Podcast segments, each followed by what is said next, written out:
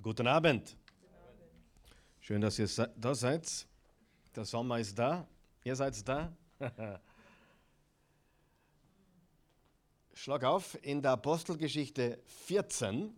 Wir sind mittendrin in unserer Studie der Apostelgeschichte. Eigentlich ja nicht wirklich die Geschichte der Apostel, es ist auch nicht wirklich die Geschichte der Kirche oder die Geschichte des Heiligen Geistes, doch es ist die Geschichte Gottes. In Wahrheit, je mehr ich darüber nachdenke, ist die Apostelgeschichte die Geschichte Gottes. Und wo beginnt die Geschichte Gottes? Sie beginnt mit der Erschaffung der Welt. Das kannst du im Genesis 1, Vers 1 lesen. Am Anfang schuf Gott Himmel und Erde. Das war der Anfang. Und alles war perfekt und alles war vollkommen. Und er schuf in sechs Tagen die Welt, die Erde, also nicht die Welt, die Welt ist ein System. Er schuf die Erde und das ganze Universum. Und alles war vollkommen bis zu dem Tag, wo der Mensch ungehorsam war, gesündigt hat wir nennen das den Sündenfall. Und von dem Tag an war alles anders. Es war alles kaputt. Und von diesem Tag an hat Gott seinen Erlösungsplan äh, entfaltet oder entwickelt. Die Idee hat er schon seit der Ewigkeit, aber spätestens seit die Sünde in die Welt gekommen ist, brauchen wir was? Den Weihnachtsmann? Was brauchen wir? Einen Retter, Jesus, einen Erlöser. Und von da an, von Genesis 1, 2 und 3, 3 ist der Sündenfall, sehen wir, wie sich die Geschichte Gottes entwickelt. Und daher müssen wir eines festhalten, ganz wichtig. Die Geschichte der Bibel ist eine eine Geschichte. Die Bibel ist ein Meisterwerk, ein Meisterwerk Gottes. Es ist die Geschichte Gottes. Machen, machen wir kurz einen Überblick, damit wir auch das Evangelium besser verstehen, ist das ganz notwendig zu verstehen. Die Bibel teilt sich in vier Teile auf. Der erste Teil ist die Ankündigung oder die Prophezeiung der Erlösung oder des Erlösers. Erlösung angekündigt. Welcher Teil der Bibel würdest du sagen, betrifft das? Ihr könnt laut mit mir reden. Das Alte Testament, ich helfe euch ein bisschen. Das Alte Testament, das gesamte Alte Testament kündigt die Erlösung, den Erlöser, prophezeit, deutet hin die ganzen Propheten, von Mose angefangen bis zum Malachi, kündigen die Erlösung an. Das ist Teil 1 der Bibel. Also um was geht es? Um den kommenden Erlöser. Wer von euch weiß, Zwischenfrage, Preisfrage? Ich, ich möchte mal wissen, wann, ich, wann, es wirklich einen Preis gibt, wie wir dann, dann aufzeigen würden. Ja? Äh, welches Buch der Bibel nennt sich das fünfte Evangelium? Weiß es jemand? Wer? Jesaja, mein 16-jähriger Bub weiß es. Gut aufpasst. Ich habe zwar daheim noch nie erzählt, aber er passt gut auf. Jesaja. Warum ist Jesaja der Evangelist des Alten Testaments oder der fünfte Evangelist? Weil Jesaja ist der größte, also vom Umfang her, Prophet im Alten Testament und hat die meisten messianischen Prophetien. Wer weiß, was messianische Prophetien sind? Prophetien, die auf den Messias hindeuten. Das Lamm Gottes, zum Beispiel ganz berühmt Jesaja 53. Ja? Ähm, durch seine Striemen sind wir geheilt. Jesaja 53. Äh, er wurde wie ein, äh, ja, er wurde bloßgestellt, zur Erkenntlichkeit geschlagen. Jesaja 53. Psalm 22 steht, mein Gott, mein Gott, warum hast du mich verlassen? Was hat Jesus gesagt am Kreuz? Mein Gott, mein Gott, warum hast du mich verlassen? Das sind alles Ankündigungen der Erlösung. Der zweite Teil ist die, Mani die Manifestation der Erlösung. Erlösung manifestiert sich. Was heißt das? Das heißt ganz einfach, das Wort ist Fleisch geworden. Es manifestiert sich. Es, er kam auf die Erde. Erlösung manifestiert sich. Jesus, Gott, wurde Mensch. Das, was im Alten Testament angekündigt wurde, ist jetzt plötzlich physisch da. Okay? Ich schreibe da dazu, damit wir das nicht, nicht vergessen. Das ist das Alte Testament. Und das sind die Evan. Wollt ihr nicht mit mir reden oder wisst ihr es nicht? Ich frage mich, was? die Evangelien. Also, und dann, die Evangelien lauten? Johannes, Lukas, Markus. Lest du immer von hinten? Aber Matthäus, Markus, Lukas, ja, ist richtig. Ist wurscht, die Reihenfolge ist ja wurscht. Aber Matthäus, Markus, Lukas und Johannes. Jetzt haben wir die Erlösung angekündigt, die Erlösung manifestiert sich. Und der dritte Teil ist, die Erlösung wird verbreitet oder verkündet. Erlösung wird verkündet. Und da sind wir jetzt eigentlich. Und das ist die was? Das ist die Apostelgeschichte. Das, ein Buch hat eine eigene Abteilung in der ganzen Bibel. Okay? Genial. Also die Apostelgeschichte ist so wichtig, weil das ist der Ursprung, das ist die Geschichte. Ohne Apostelgeschichte wüssten wir nicht, wer der Typ ist, der die Briefe geschrieben hat. Wir, wir würden nicht wissen, wer das ist. Ah, Paulus? Okay. Wer ist das? Durch die Apostelgeschichte wissen wir, wer Paulus ist, wer Petrus ist, wo sie überall hingereist sind und wir wissen auch, was sie gepredigt haben. Und der vierte Teil ähm, ist die Erklärung der Erlösung, die Erklärung.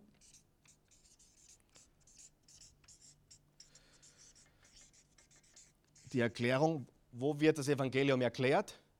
In den Briefen. In den Briefen. Und äh, ich habe in der Bibelschule habe ich nur vier Teile gelehrt, äh, weil ich das zusammengefasst habe, ja, diese beiden. Und der fünfte Teil ist die Erfüllung der Erlösung, das ist die Offenbarung. Aber das ist alles nicht so wichtig, aber Folgendes ist wichtig. Was ist wichtig? Eine Botschaft. Die ganze Bibel ist eine Botschaft. Die Erlösung wird angekündigt, die Erlösung manifestiert sich, die Erlösung wird verkündet, die Erlösung wird erklärt durch die Briefe und sie erfüllt sich und das lesen wir in Offenbarung. Das ist die Bibel. Das ist das Meisterwerk Gottes, eine Botschaft. Wie heißt die Hauptperson im Neuen Testament? Sehr gut. Wie heißt die Hauptperson im Alten Testament? Jesus. Nicht Moses sagen, Jesus. ja, okay. Nein, ich sag nur. Gut. So, und jetzt äh, sind wir bei der Apostelgeschichte. Das sollte wirklich äh, zeigen, warum, warum, wir, warum wir die Apostelgeschichte studieren, weil die Erlösung darin verkündet wird. Und jetzt möchte ich euch äh, drei Worte aufschreiben, die mir äh, diese Woche im Studium der Bibel äh, einfach bewusst geworden sind, was die Apostelgeschichte betrifft. In der Apostelgeschichte finden wir, finden wir unsere Mission. Okay? Was ist unsere Mission? Apostelgeschichte 1, Vers 8, ihr werdet meine Zeugen sein in Jerusalem, Judäa, Samarien und bis an die Grenzen der Erde. Apostelgeschichte 1, 8. Matthäus 28, Vers 18 bis 19. Geht hin in alle Welt und macht zu Jüngern. tauft sie im Namen des Vaters und des Sohnes und des Heiligen Geistes. Matthäus 28, 18 bis 20. Markus 16, Vers 15. Geht hin in alle Welt und verkündigt das Evangelium allen Menschen. Lukas 24 steht auch drinnen, dass äh, er die Jünger sendet. Das kannst du lesen im Kapitel 24 und dann im Johannes 20, Vers 21 steht, so wie mich der Vater gesandt hat, so sende ich euch.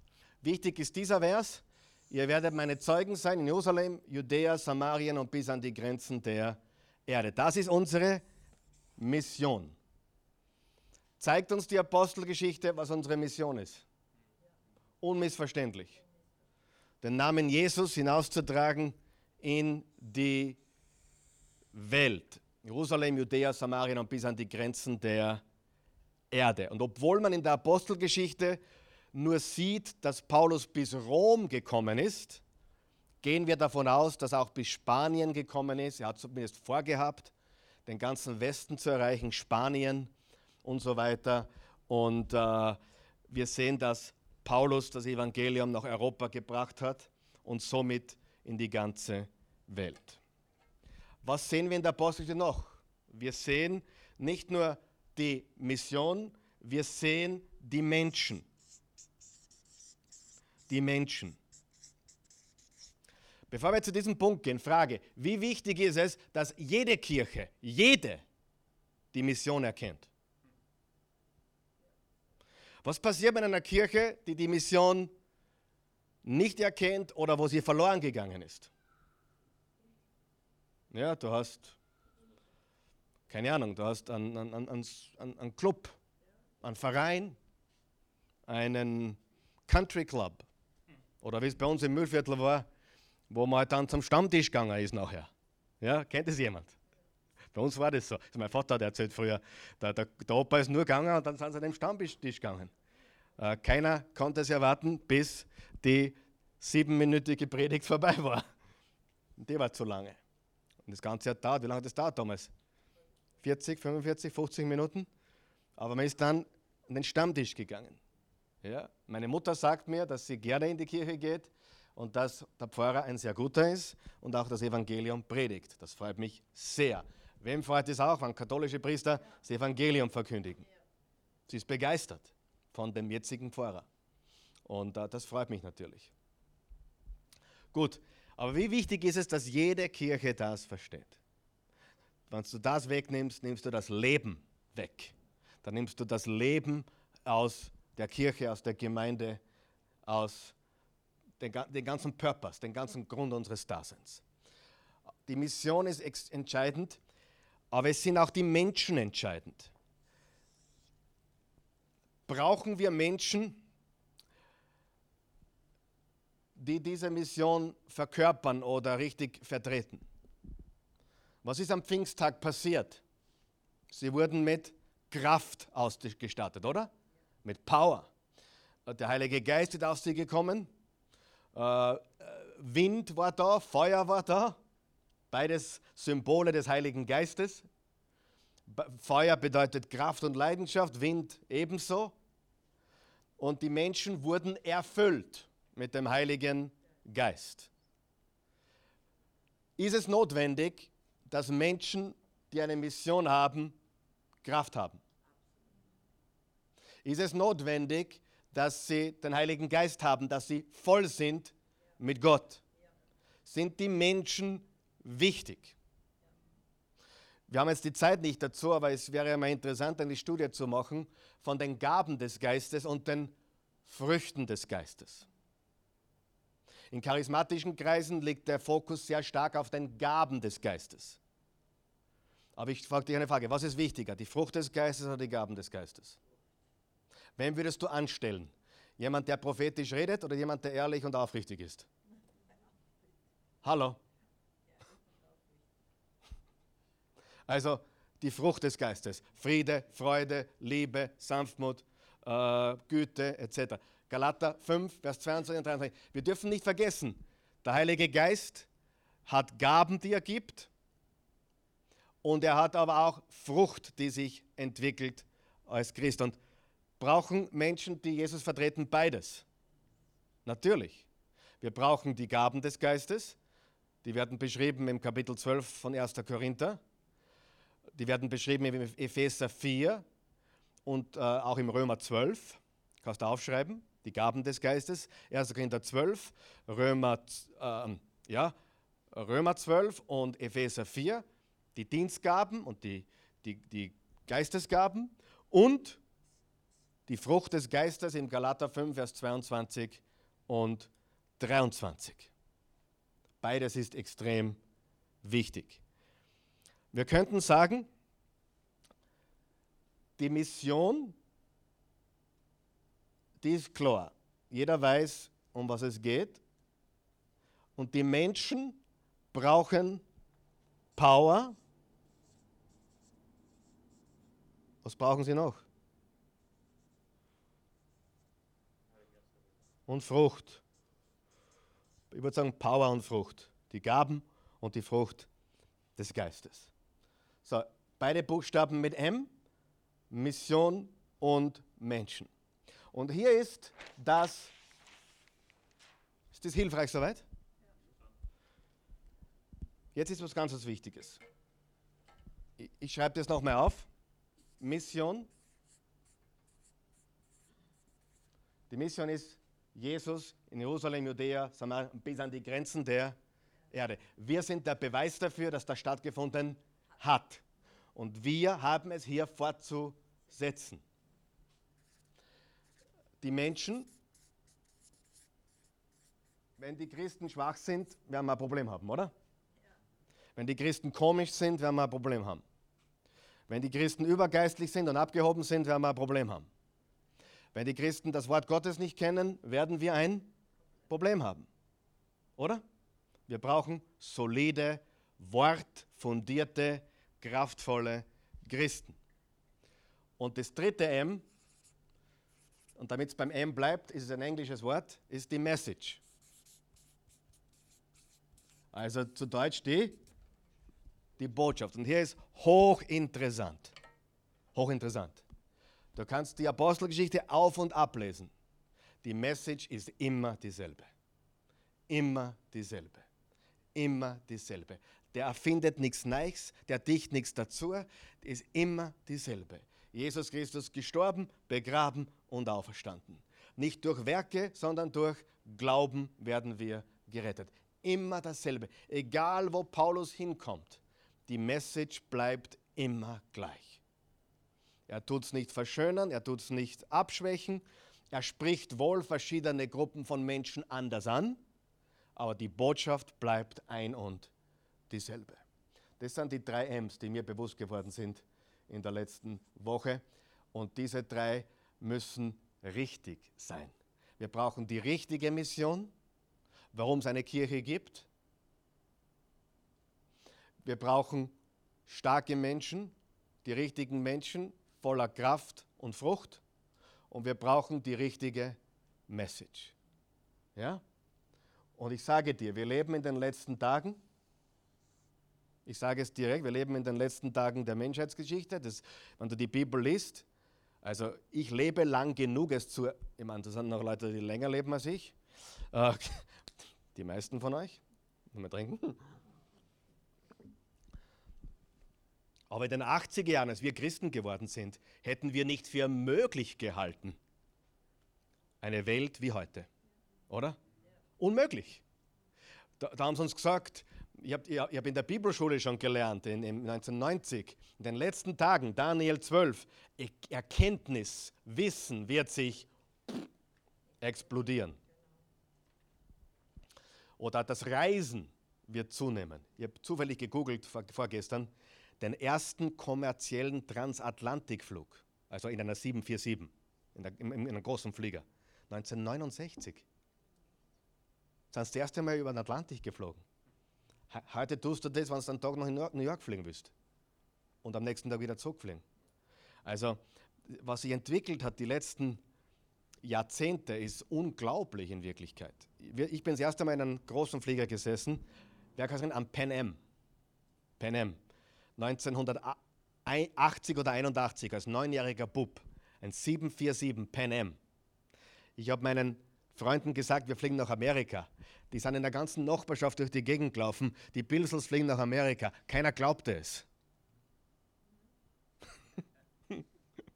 Heute, wenn sie angeben auf Social Media, ich bin gerade in Asien oder Amerika, denkt sich jeder, der nächste Spinner, der glaubt, der ist wer. weißt du, was ich meine? Nur weil er in Asien gerade ist, ist er wer.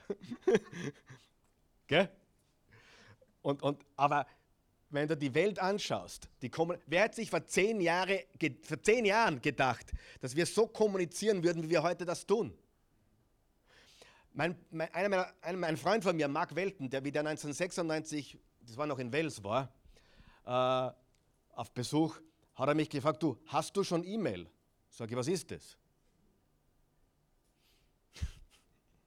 Ich kann mich erinnern, weil ich 1998, ich war ein bisschen spät dran, hat mir mein guter Freund der Tate, hat uns ein Modem eingebaut. Ja? Wie, wie hat das geklungen? Kannst du dich erinnern? Ja? Und, und, und, wie, man, und wenn du die Welt anschaust, und ich sage dir, nicht nur die Welt, mir macht große, große Sorgen die Christenheit. Wir haben sehr wenige Christen mehr.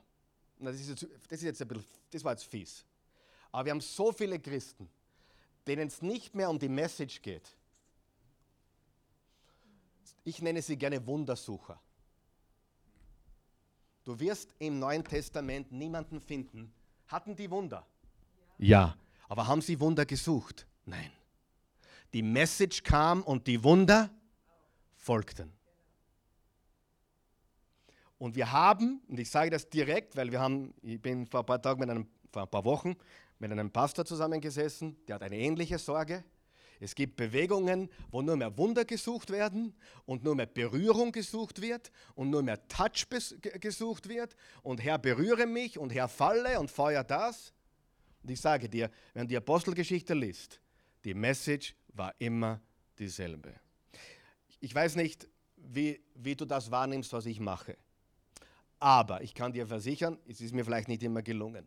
Ich habe immer versucht, mich an der Message nicht ähm, auf Extreme einzulassen, irgendwie auf komische Abwege zu kommen oder sonst irgendwelche Dinge. Ich habe immer äh, es mit Sorgfalt getan, äh, äh, meine, meine, meinen Predigtdienst, meinen Lehrdienst. Und du wirst sehen, die Botschaft ist einfach und wir brauchen nichts dazu dichten. Wenn wir der Message treu sind, was wird passieren? Menschen werden Jesus kennenlernen und Gott wird wirken. Und das ist, was ich von ganzem Herzen glaube. Glaubt ihr das auch? Okay, gut. Das lag mir am Herzen, bevor wir jetzt dann endlich einmal zu was wollten wir heute lesen? Kapitel 14. Hat euch das geholfen ein bisschen? Wunderbar.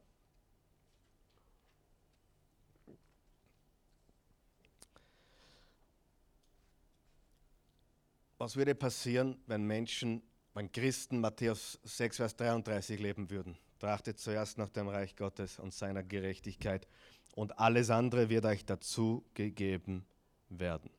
Kapitel 14, ähm, Kapitel, Kapitel 13 und 14, habe ich euch gesagt, ist die erste Missionsreise des Paulus. Okay, und wenn du die Bibelschule hast, die meisten von euch haben sie eh, dann hast du das da drinnen, zwischen Seite 176 und 177.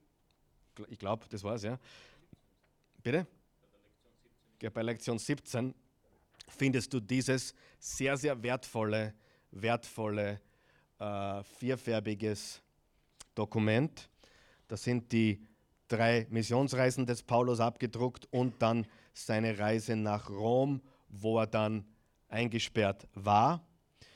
Und das zeigt uns, wo er überall hingekommen ist. Und wenn du diesem roten, roten Pfeil folgst, das ist die erste Missionsreise. Missionsreise deswegen, Ihr werdet meine Zeugen sein in Jerusalem, Judäa, Samarien und bis an die Grenzen der Erde. Darum heißen sie Missionsreisen. Frage: War Paulus auf einer Mission? War er ein kraftvoller, geisterfüllter, fruchtbarer Mensch? Hat er die richtige Message? War er erfolgreich? Ah, Zauberformel. Na, Spaß. Keine Zauberformel. Das ist 1, 2, 3. Einfach, oder? Er hatte die richtige Mission. Er war ein kraftvoller Mensch durch, durch den Geist Gottes und er hatte die richtige Message. Und die erste Missionsreise findest du im Kapitel 13 und 14. Und wir haben das, das 13. Kapitel schon gelesen. Und jetzt schauen wir rüber ins 14. Kapitel. Wir lesen noch nicht ganz. Die Städte, die du dort liest, im Kapitel 13 und 14, ist die Region, wer weiß es? Ha? Galatien. Wer hat vom Galaterbrief gehört? Als Paulus dann von dort wieder abgereist ist, hat er später einen Brief geschrieben an die Gemeinden in Galatien. Den Galaterbrief, der Galaterbrief ist gerichtet an die Ortschaften, an die Galatien ist nicht eine Ortschaft, sondern eine Region. Okay, Ephesus war eine Stadt, Kolossä war eine Stadt, Thessalonich war eine Stadt, Rom war eine Stadt, Römerbrief, Thessalonicher Brief etc. Aber Galatien war eine Region. Und das ist diese Region, die im Kapitel 13 und 14 beschrieben wird, wie zum Beispiel äh, die Städte Antiochia in Pisidien, Ikonion, Lystra, Derbe, Perge, Attalia. Übrigens, wenn du schon mal in Antalya Urlaub gemacht hast, dann warst du sehr nahe. Antalya liegt wo? In der heutigen Türkei. Gut. Äh, und jetzt kommen sie nach Ikonion. Vers 4, Kapitel 14. In Ikonion gingen Paulus und Barnabas zuerst wieder in die Synagoge und predigten, predigten die Botschaft so überzeugend, dass viele Juden wie Griechen zu glauben begannen. Aber die Juden, die von Gottes Botschaft nichts wissen wollten, verleumdeten die junge Gemeinde bei der nichtjüdischen Bevölkerung. Trotzdem blieben Paulus und Barnabas längere Zeit dort und predigten furchtlos in aller Öffentlichkeit, denn sie vertrauten auf die Hilfe des Herrn. Er bestätigte die Botschaft von seiner Liebe durch Zeichen und Wunder, die durch Paulus und Barnabas geschahen. Nur damit du das siehst, in diesen fünf, nein, nein, drei, sind es drei Verse? Ich sehe schlecht. Drei Verse im Vers 1, sie predigten. Im Vers 2, Gottes Botschaft. Im Vers 3, predigten furchtlos die Botschaft. Viermal haben wir einen Bezug auf das Predigen und auf die Botschaft. Und äh, Ikonion, die Stadt, wo sie da hingereist sind, ist äh, circa 150 Kilometer Stadt, äh, landeinwärts, ins Landinnere.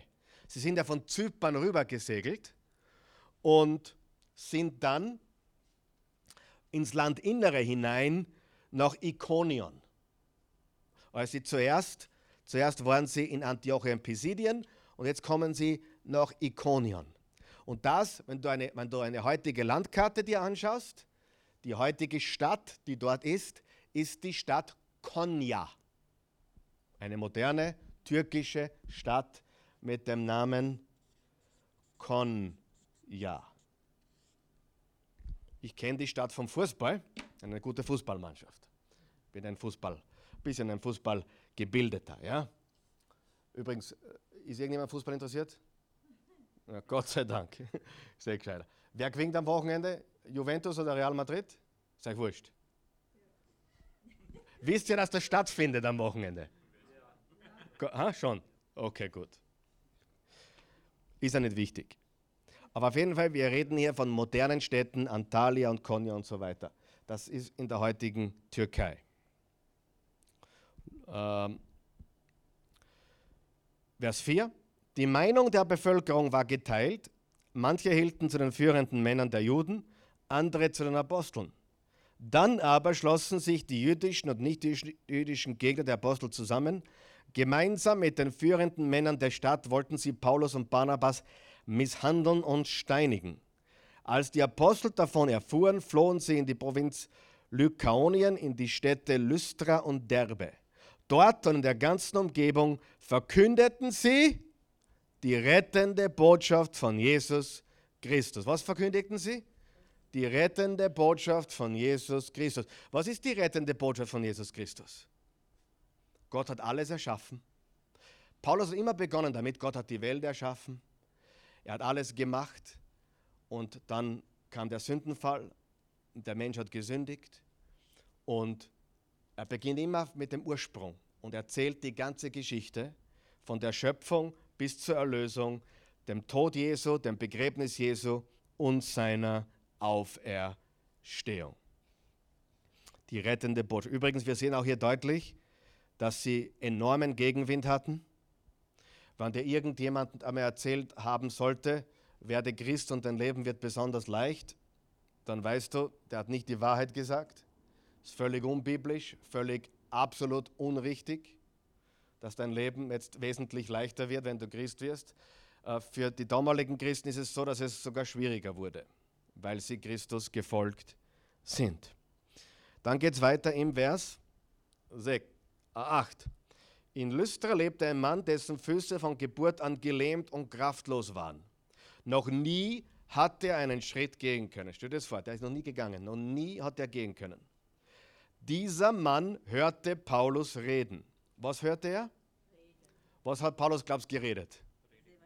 Das Evangelium, die gute Nachricht, die Botschaft Gottes.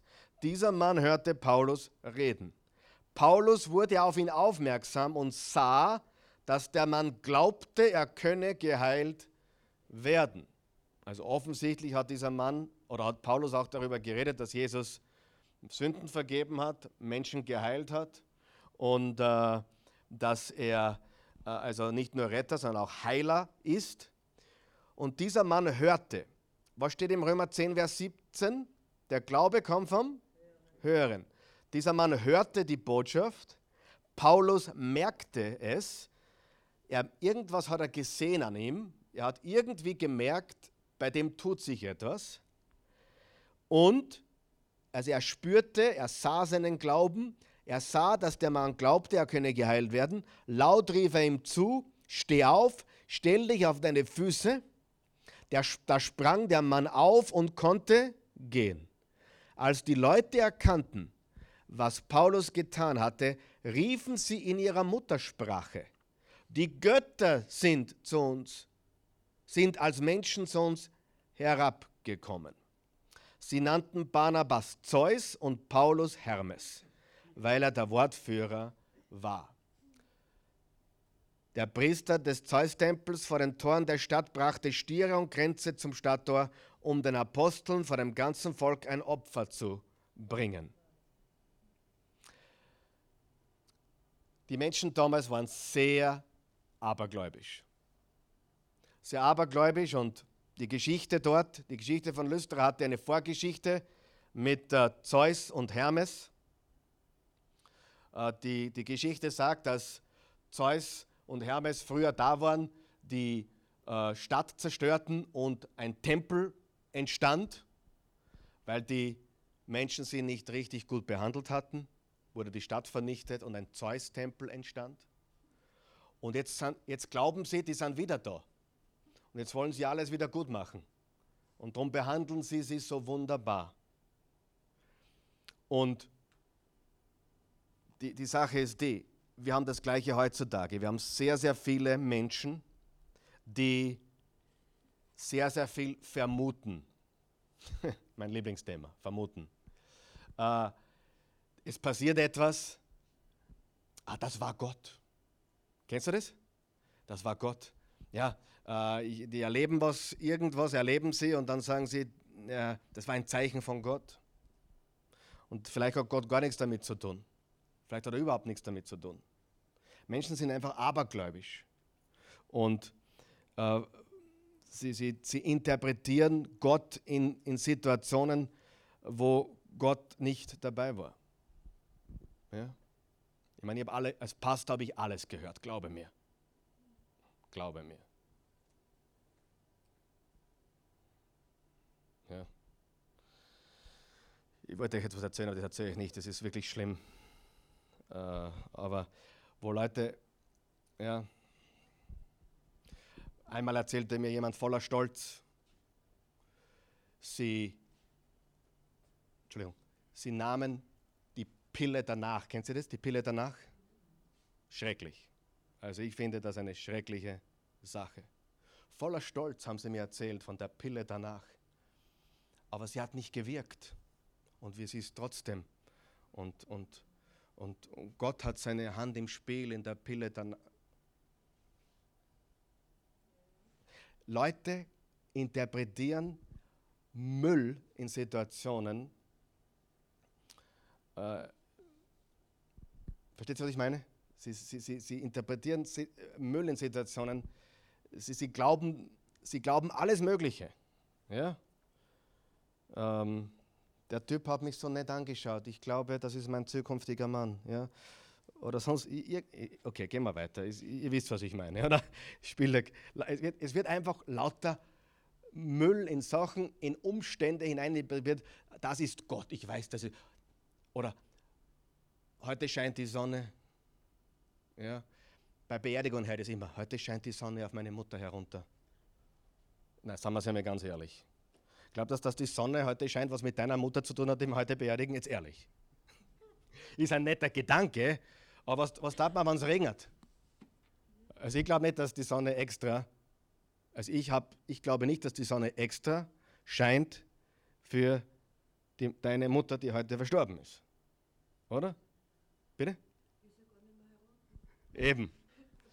Nein, ich, ich tue jetzt da ein bisschen ausführen, ja, aber ihr versteht, wir dürfen nicht äh, Dinge hineininterpretieren, die einfach nicht, nicht da sind.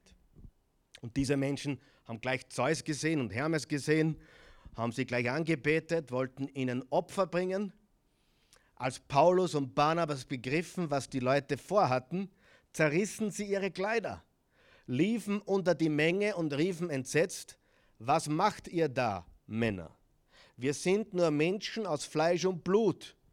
Wir sind nur Menschen aus Fleisch und Blut. Hört's auf mit dem Schwachsinn. Hört's auf, uns anzubeten. Wir sind Menschen aus Fleisch und Blut. Und dann mit unserer Predigt, mit unserer Botschaft, mit unserer Message, wollt, wollen wir doch gerade erreichen, dass ihr euch von diesen toten Götzen abwendet und an den lebendigen Gott glaubt. Wendet euch ab von diesem Aberglauben. Wendet euch ab von diesen Dingen. Glaubt an den wahren Gott. Er hat das Weltall, die Erde und das Meer und alles, was darin ist, erschaffen. Bisher hat er die Völker ihre eigenen Wege gehen lassen, aber er zeigte ihnen immer wieder, dass er lebt. Denn er hat euch viel Gutes getan. Ihm verdankt ihr den Regen und die guten Ernten. Er gibt euch zu essen und macht euch glücklich. Mit diesen Worten konnten Paulus und Barnabas die Leute nur mit Mühe davon abhalten, ihnen zu opfern. Dann aber kamen Juden aus Antiochia und Ikonion. Sie hetzten die Volksmenge gegen die Apostel so sehr auf, dass Paulus gesteinigt wurde. Wie schnell geht denn das? Zuerst, ihr seid Götter und dann wollen sie ihn steinigen. Und ich meine, ich weiß nicht, ob du das weißt, was steinigen bedeutet. Die haben deswegen Leute gesteinigt, weil es so effektiv war. Und das waren das waren nicht Steinchen, sondern es waren richtige Steine. Und wenn der auf den Schädel gefallen ist, dann hat es gekracht. Das heißt, es war ein Tod. Das war ein schlimmer, furchtbarer Tod, wenn diese Steine auf dich von mehreren Menschen gleichzeitig einstürzten. Und äh, also sie, plötzlich haben sie ihn gesteinigt. Weil, und dann schau her, weil die Leute Paulus für tot hielten, schleiften sie ihn zur Stadt hinaus. Doch als die Jünger ihn umringten, kam Paulus wieder zu sich, stand auf und ging in die Stadt zurück. Am folgenden Tag zog er mit Barnabas weiter nach Derbe, hat sich nicht aufhalten lassen. Manche glauben sogar, dass Paulus wirklich tot war. Ich weiß es nicht, es steht nicht da, aber es gibt einen Hinweis in einem der Korintherbriefe, dass Paulus eine, eine, ein Erlebnis hatte außerhalb seinen Körper. Er hat den dritten Himmel gesehen. Ich glaube, im zweiten Korinther steht es. Ja? Adele, du kennst die Stelle. Ja, im zweiten Korinther steht die. Ja? Er hat seinen Körper verlassen, er sah den dritten Himmel, also er sah, die, er sah den Himmel. Und manche Theologen glauben, das war dieses Ereignis, wo er tatsächlich ein Außerkörpererlebnis hatte und wieder zurückkam. Möglicherweise war nur bewusstlos und kam wieder zu sich, aber er, er war wahrscheinlich so zugerichtet, dass die Leute glaubten, er sei tot. Aber er stand auf und zog weiter und predigte weiter. Das waren die damaligen Zustände. Und dann geht es weiter. Nachdem Paulus und Barnabas in Derbe die rettende Botschaft gepredigt hatten, da haben wir es wieder, die rettende Botschaft, und viele dort Christen geworden waren, wenn man die rettende Botschaft predigt und Menschen zum Glauben kommen, was wären dann diese Menschen? Christen oder Nachfolger Jesu. Kehrten die beiden Apostel nach Lystra, Ikonien, Antiochia zurück. Dort ermutigten sie die jungen Christen, im Glauben festzubleiben und erinnerten sie noch einmal, der Weg in das Reich Gottes führt durch viel Leid. Nicht gerade das, was der amerikanische Fernsehprediger predigt, oder?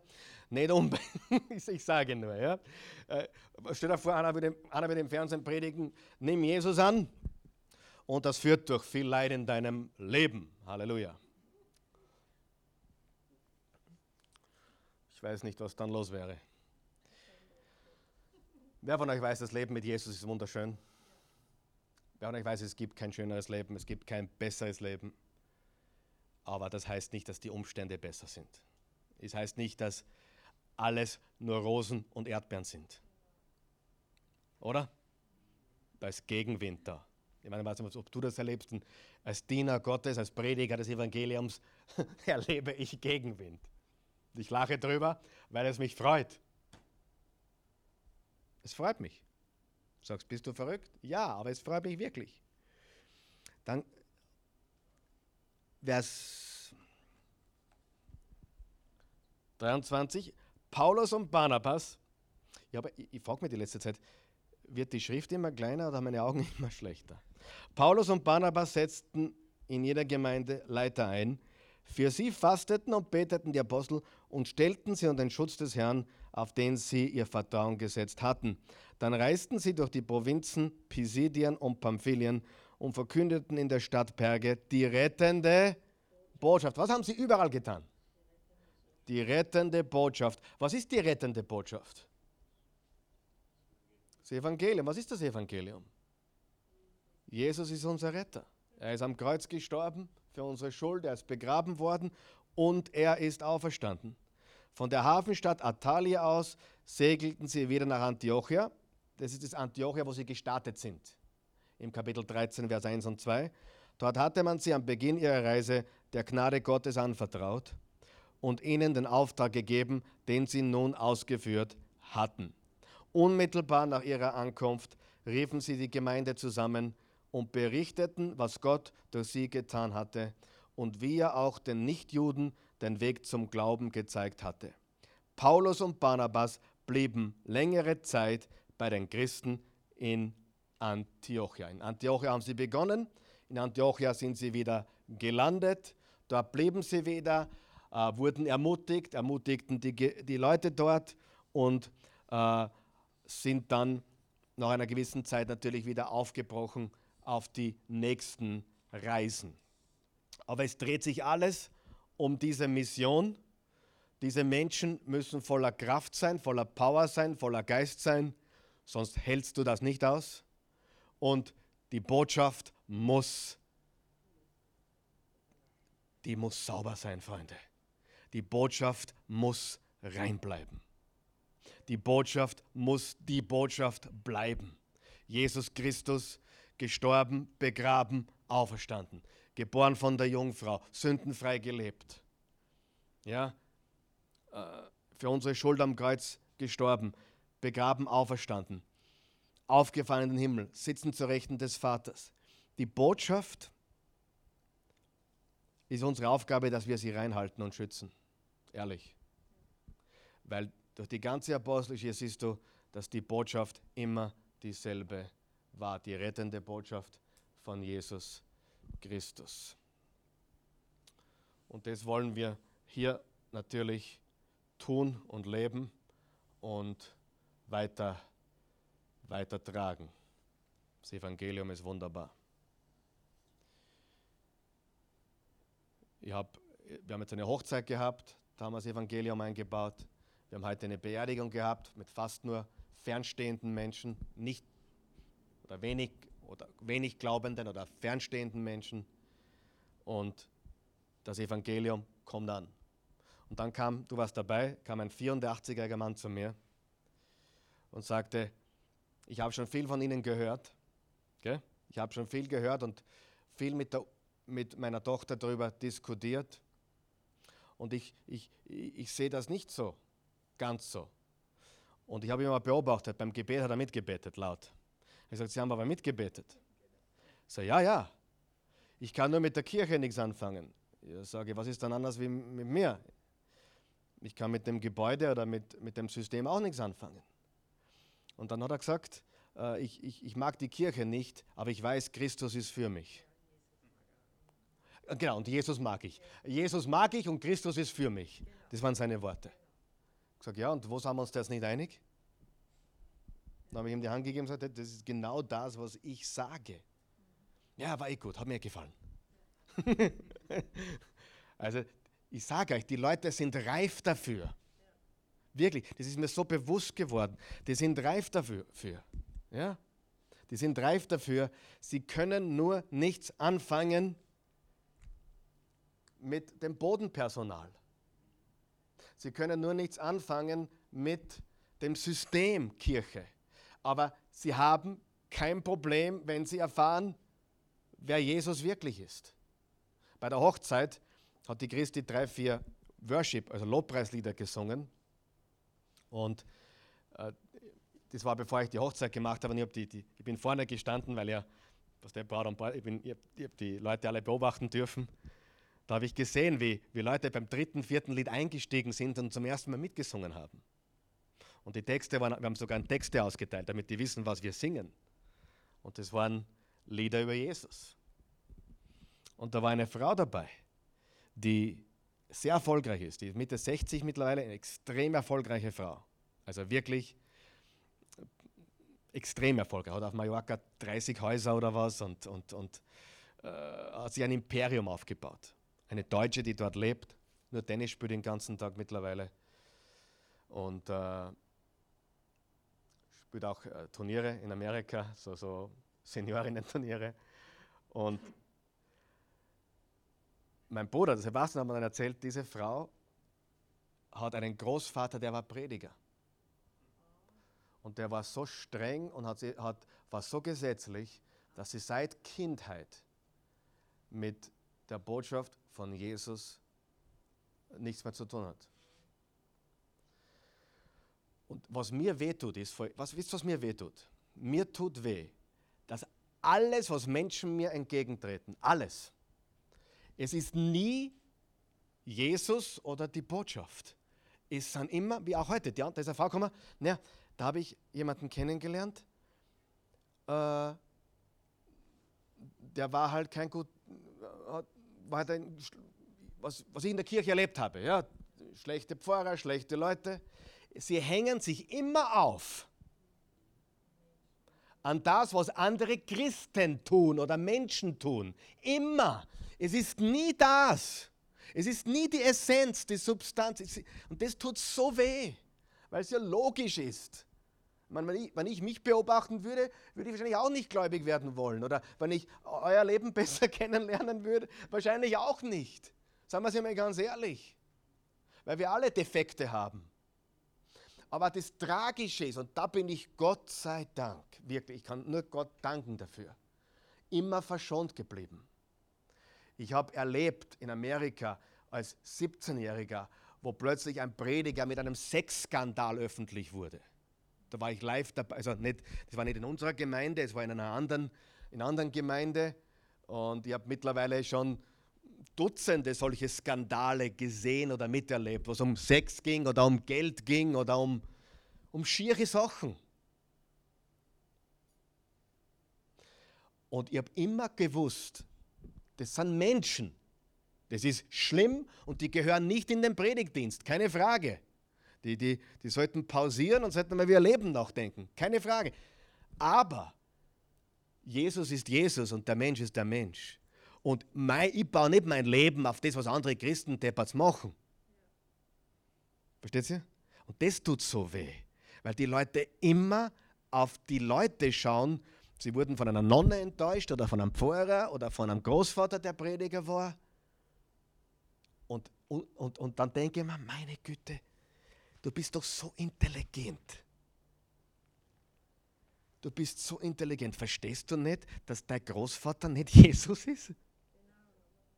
Verstehst du nicht, dass die, die Nonne oder der, die, die, die, die, die im Kindergarten so super streng war, nicht Jesus ist? Verstehst du nicht, dass ich nicht Jesus bin, sondern er? Verstehst du nicht, dass du bei mir Fehler finden wirst und bei ihm nicht?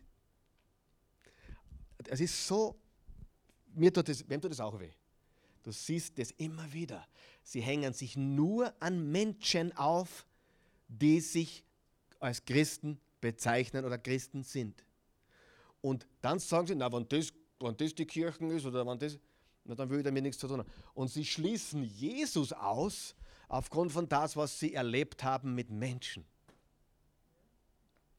Und das ist das größte Problem, das wir haben. Weil ich komme immer mehr drauf. Die Leute sind Scheunentor offen.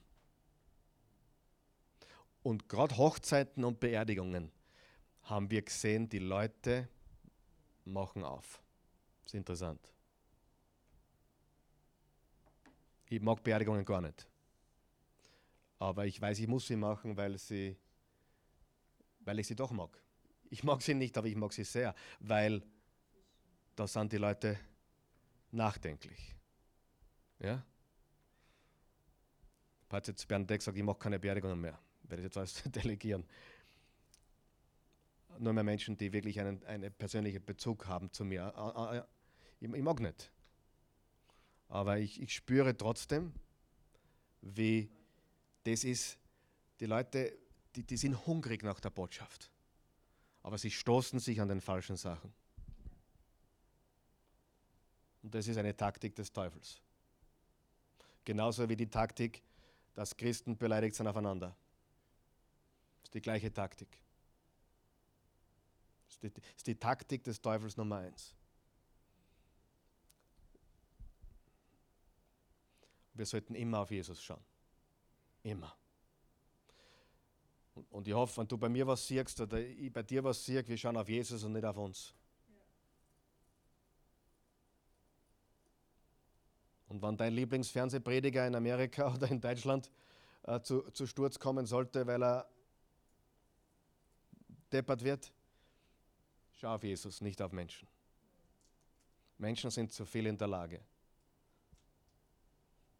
Menschen sagen immer, ich glaube an das Gute im Menschen. Ich sage dir was, ich glaube an das Böse im Menschen.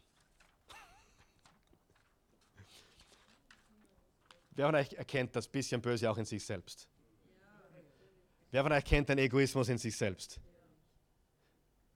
Und der kann sich bei jedem von uns jederzeit sichtbar machen. Und ein Pastor hat uns gesagt, wir sind zu fast allem in der Lage, wenn die Gelegenheit passt. Wir sind zu fast allem in der Lage, wenn die Gelegenheit passt. Der Mensch ist zu vielem in der Lage. Und darum, natürlich ist auch Gutes in uns, und natürlich sind wir durch Jesus errettet von unseren Sünden. Und natürlich haben wir die Frucht des Geistes in uns von Liebe, Freude, Friede und so weiter. Aber es gibt nur einen, der perfekt ist und wir dürfen nie auf Menschen schauen. Wir dürfen Vorbilder haben und wenn ein Vorbild zu Sturz kommt, ist es schlimm, aber selbst dann blickst du sofort auf Jesus. Ja, gibt Sinn? Vater im Himmel, wir loben dich, wir preisen dich, wir heben dich. Wir danken dir für deine Güte, deine Gnade, dein Erbarmen, deine Treue, deine Liebe. Du bist wunderbar, du bist gut, du bist treu, du bist gerecht.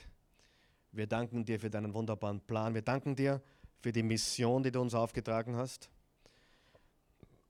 Diese, diese Botschaft weiterzutragen. Wir danken dir dafür, dass wir Menschen werden oder sind und im Werden sind, die immer stärker, immer voller sind mit deinem Geist. Und dass wir die Botschaft haben, die wirklich rettet. Und es ist nur eine Botschaft und die ist so simpel. Gott liebt die Menschen. So sehr hat Gott die Welt geliebt, dass er einen einzigen Sohn gab, dass dieser für uns starb, begraben wurde und auferstanden ist und jeder, der an ihn glaubt, nicht verloren geht, sein ewiges Leben hat. Diese Botschaft ist die rettende Botschaft. Nicht durch was wir leisten, sondern durch unseren Glauben an dich. Ich danke dir für jeden, der hier ist heute Abend und jeder, der diese Botschaft hört, in Jesu Namen. Amen.